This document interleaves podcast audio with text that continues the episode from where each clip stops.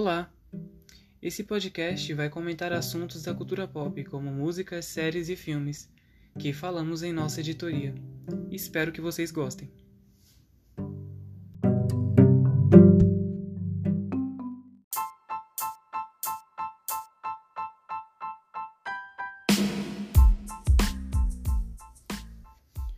E aí, pessoal? Meu nome é Vinícius Alexandre, eu sou estudante de jornalismo e vou apresentar esse podcast. Sejam bem-vindos.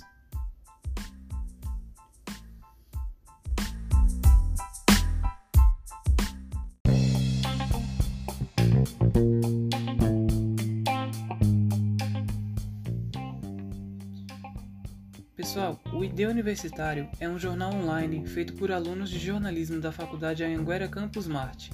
Aborda diversos assuntos, inclusive, vai lá seguir nas redes sociais.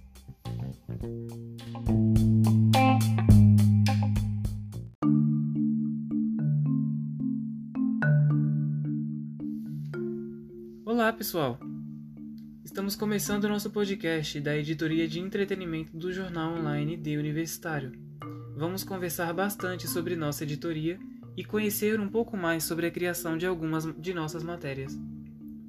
Hoje temos uma convidada muito especial, uma de nossas repórteres da editoria, a Fernanda. Fala aí, Fernando, um pouco pra gente sobre a cultura pop. O que você costuma ouvir? Tem algum filme ou série que você está acompanhando ultimamente?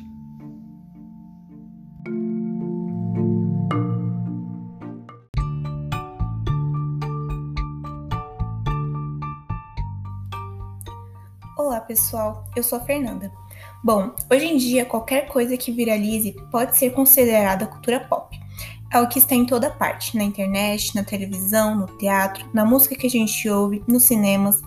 Inclusive, uma das principais categorias da cultura pop é justamente o entretenimento.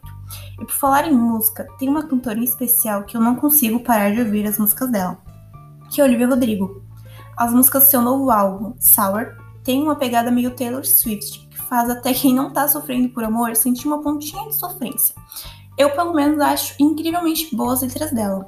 Minhas músicas preferidas são Driver's Lessons, Good For You e Deja Vu. Agora, se tem uma coisa que eu sinto muita falta é de ir ao cinema. Nesse tempo de pandemia, o meu refúgio está sendo assistir filmes, séries e animações. Todo ano eu tenho que assistir How I Met Your Mother e Friends, exatamente nessa sequência. Tem um motivo especial? Não tem um motivo especial. São apenas minhas duas séries preferidas que me fazem rir muito e que me salvam de qualquer tédio. Por isso, todo ano tenho que assistir as duas. E filme? Bom, eu amo assistir filme, mas o que eu assisti ainda esses dias foi Star Wars, devido a uma animação que meu irmão mais velho me indicou, que foi The Clone Wars. Ela se passa meio que no episódio 3, A Vingança do Sith. E logo que terminei de assistir, eu fui direto assistir os filmes de novo. E você os vê com um pensamento completamente diferente por causa da animação. Então assisti todos de novo. E recentemente estreou The Bad Batch, que se passa logo no final do episódio 3 também, que tem uma certa ligação com The Clone Wars. Então, ela se passa ali bem no início da existência do Império. Tenho assistido muita animação da DC também. Minhas preferidas são Liga da Justiça Sombria, Guerra de Apocalipse, Liga da Justiça Ponto de Ignição e Batman Cavaleiro das Trevas, parte 1 e 2, que são ótimas. A DC tem animações incríveis e que super vale a pena assistir. Bom, eu teria muita coisa para indicar aqui, mas eu passaria muito tempo só falando e falando, né? Mas essas são as coisas que mais estão fazendo parte da minha, da minha rotina e também minhas indicações, principalmente para quem está entrando de férias agora.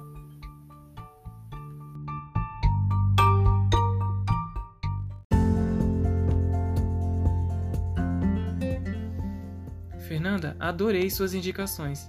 Inclusive, pessoal, eu também tenho algumas indicações de séries que estrearam esse ano. Julie in the Phantoms é uma série que estreou no, na Netflix, tem a primeira temporada disponível. Essa é uma série para quem gosta de música e também série sobre adolescentes. WandaVision, que estreou no Disney Plus, série do universo compartilhado da Marvel. E também Falcão e Soldado Invernal, que também é uma série do Disney Plus, que também está vinculada com o universo da Marvel. Bom, essas foram as minhas indicações, pessoal.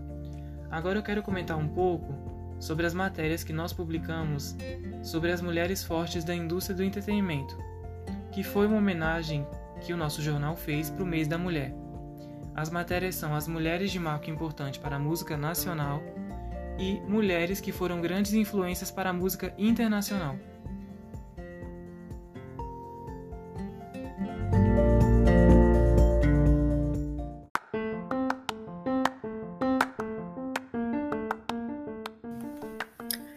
Eu achei super importante fazer essas matérias, inclusive das cantoras internacionais, foi eu que produzi.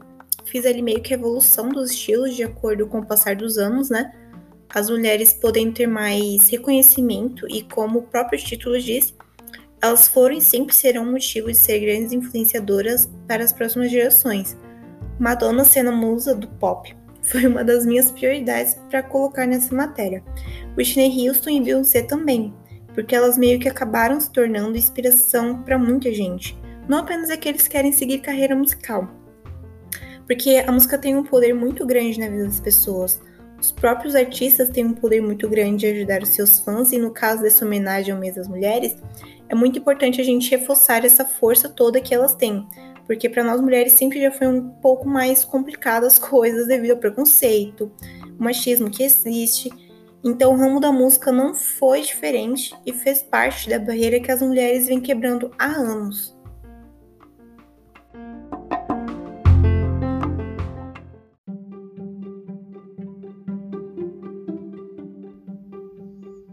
É isso aí, Fernanda. Bom, continuando, pessoal. Agora, Fernanda, eu queria pedir para você que você comentasse um pouco sobre a matéria que você escreveu sobre a vida e carreira da cantora Janis Joplin.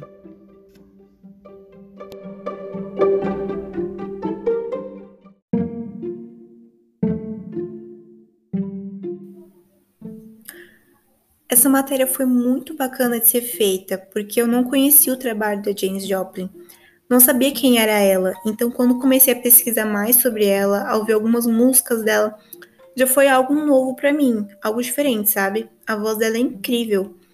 Ela era uma boa pessoa que havia passado por muita coisa, enfrentou preconceitos com seu jeito de se vestir, sua aparência física, mas sempre optou por tentar seguir o que queria, mesmo as coisas sendo difíceis.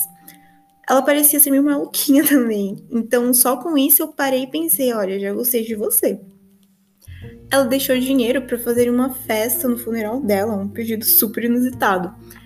A carreira dela foi curta, mas foi uma bela carreira. A morte dela foi bem triste. Ela já tinha sérios problemas com uso de drogas, heroína, e antes dela morrer, ela tinha passado um tempo sóbria, mas como recaída, ela veio morrer com apenas 27 anos.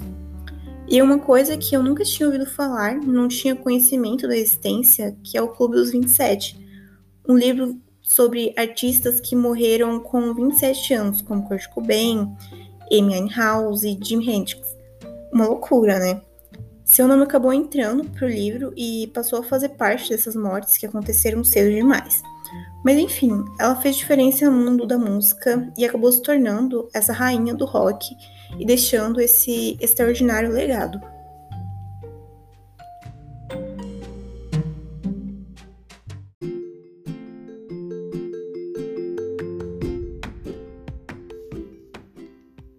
É isso aí, Fernanda. Realmente foi um enorme legado que ela deixou. Pessoal, a conversa tá ótima, mas nosso podcast está ficando por aqui. Eu espero que vocês tenham gostado do podcast do ID Universitário, da editoria de entretenimento. Eu queria pedir que vocês deixem comentários em nossas redes sociais, visitem nosso site. E é isso, pessoal. Até mais!